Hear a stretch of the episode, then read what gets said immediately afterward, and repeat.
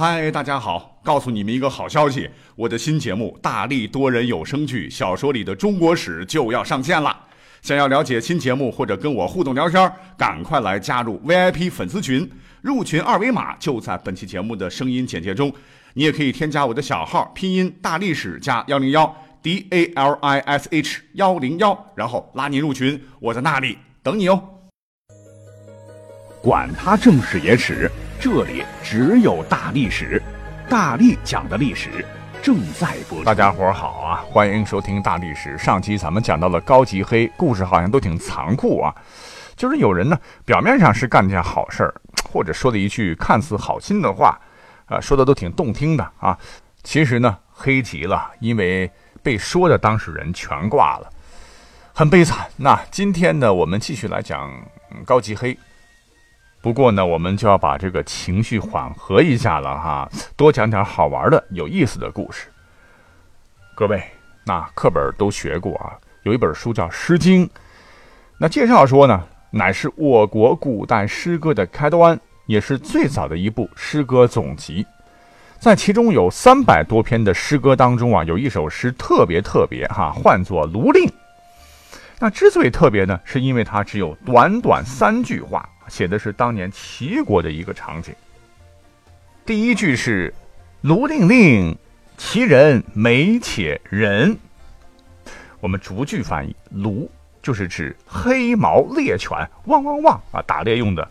那么“铃铃”啊，就是狗脖子上套了个铃铛，狗狗跑起来发出的“铃铃铃”的这种铃声。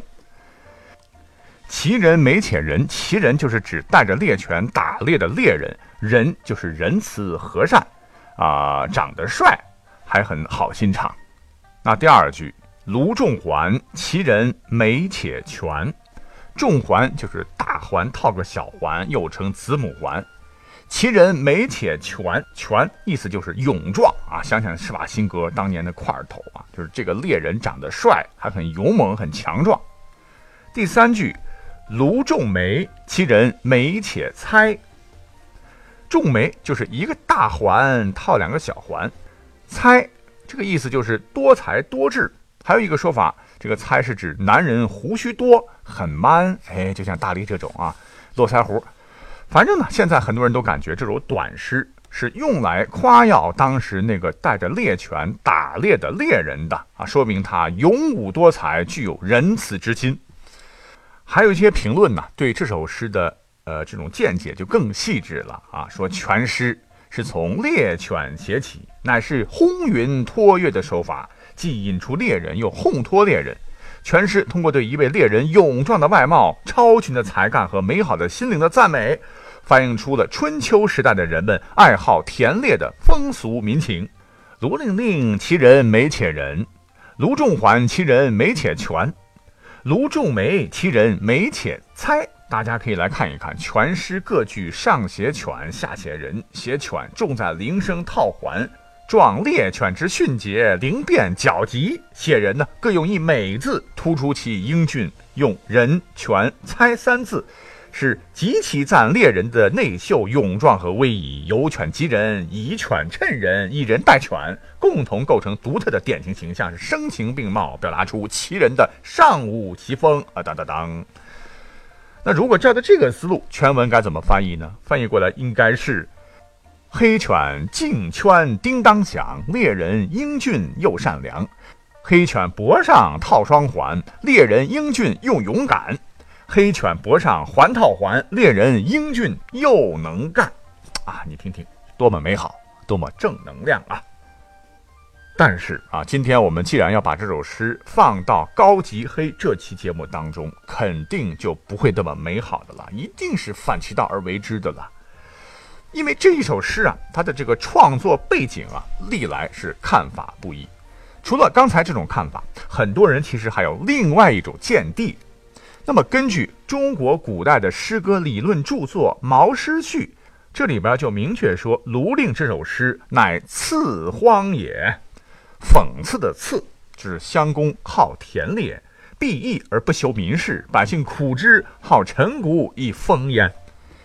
这里边啊说的一个主人公，他是谁？乃是齐襄公啊，乃是后头齐桓公的哥哥。他是春秋时期齐国第十四位国君，也是一位非常有名气的荒淫无道、昏庸无能的齐王。那说起来，他的这个淫荡简直是无人能及啊！在位期间呢，竟然能和他的这个异母妹妹叫文姜乱伦。怕事情败露啊，竟然还派出杀手彭生杀害了自个儿的亲妹夫，也就是当时一国之君的鲁桓公。那为了灭口，又又把这个彭生杀了，让他当替罪羊，以向鲁国交代啊！你想想，这个人简直是臭不可闻呐！那他可不管什么名声臭不臭，因为自个儿是个君王嘛，就想怎么玩怎么玩啊！天天就带着猎犬呢，是四处打猎，不理朝政，根本就不管老百姓死活。所以呢，活不下去的齐国老百姓都对他恨的是牙痒痒。可是问题，人家是大王，咱是屁民，你能奈何啊？武装起义吗？那时候还不兴这个哈，骂他吗？被知道了，小命很快就 玩完了。怎么办？那对这个草包君王的这个气呀，胀得自个儿又难受啊。于是乎，大家一想，要不这样吧，咱们就创作一首诗歌来讽刺挖苦他好了。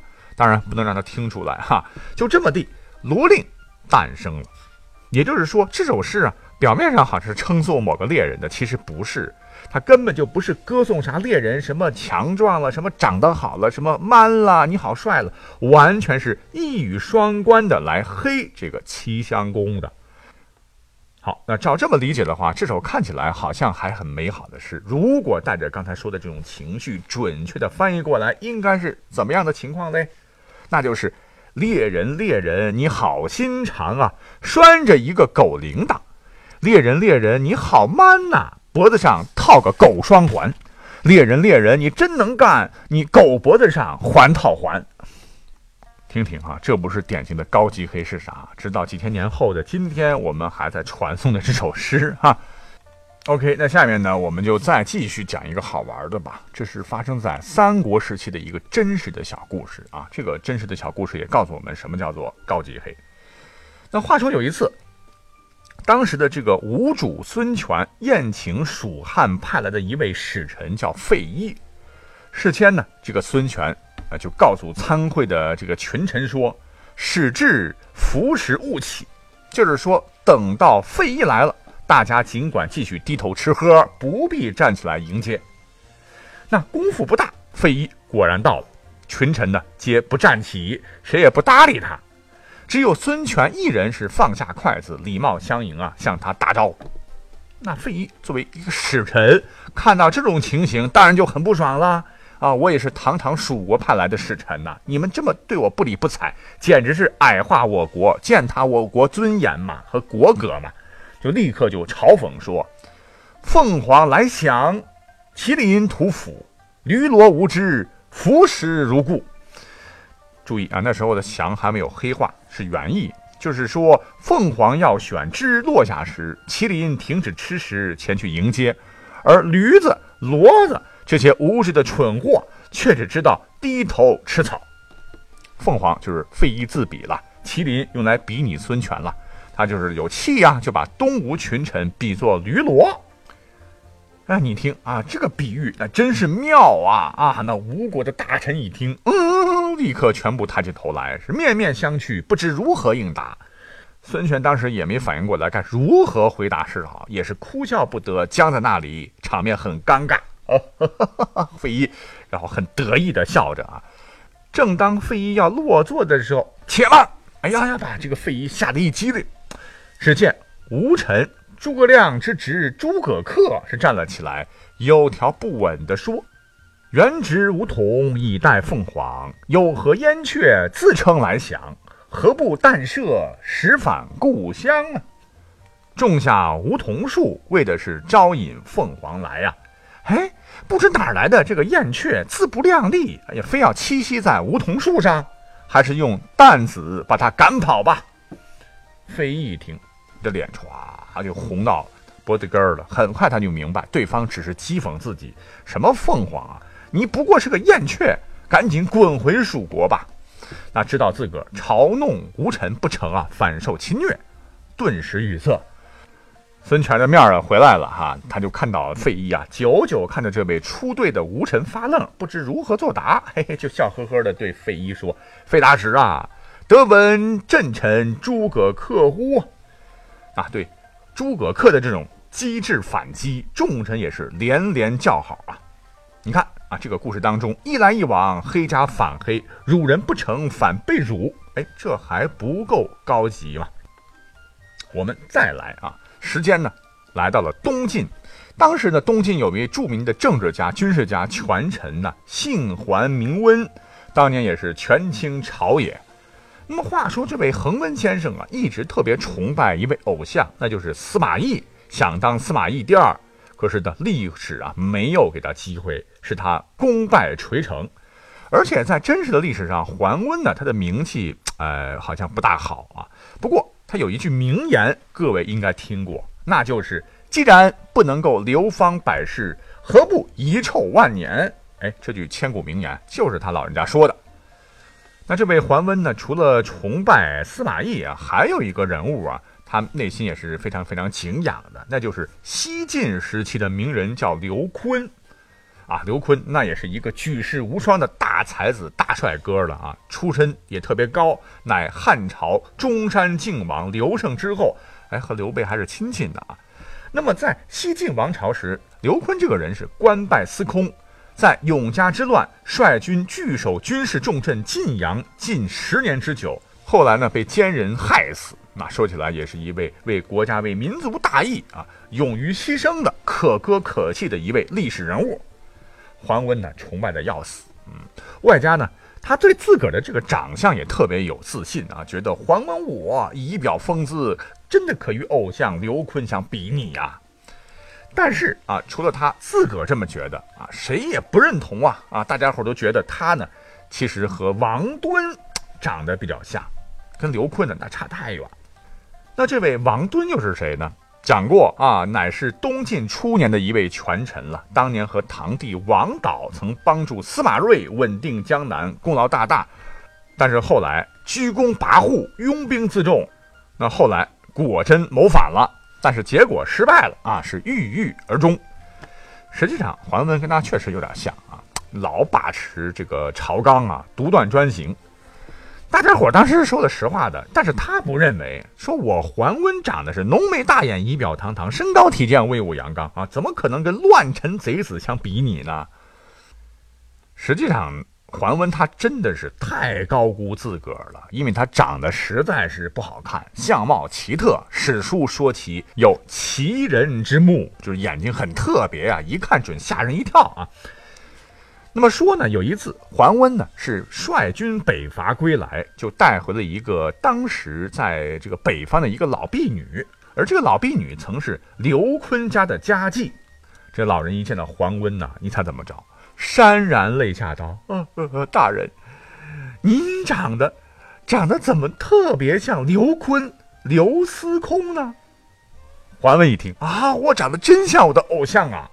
大喜过望啊，是赶紧整好了帽子，换上新衣服，又继续追问：“那您给我讲讲，我哪里像呢？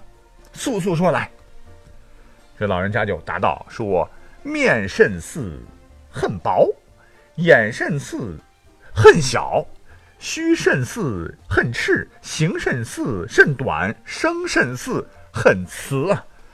就脸型很像，只是可惜有点扁。”你眼睛很像，可惜啊，就有点小；胡须很像，可惜是有点红；身材很像，就是有点短。这个这句更可气啊！声音很像，不过你有点娘娘腔。哦，我呸！这个桓温听罢，直接是气得抓狂了哈，帽子扔掉，衣服脱掉，是一头倒在床上，好几天没有爬起来啊！而且这个心情啊，郁闷了这大半年啊，都没好转。哎呀，我说这位老妇人啊，不但你这么黑人的啊，这出了人命你可负担不起啊！您这黑人的水平真是高啊，实在是高。好的啊，不知不觉我们又好像聊了很长时间了，那就感谢各位的陪伴吧哈，我们下期再会了。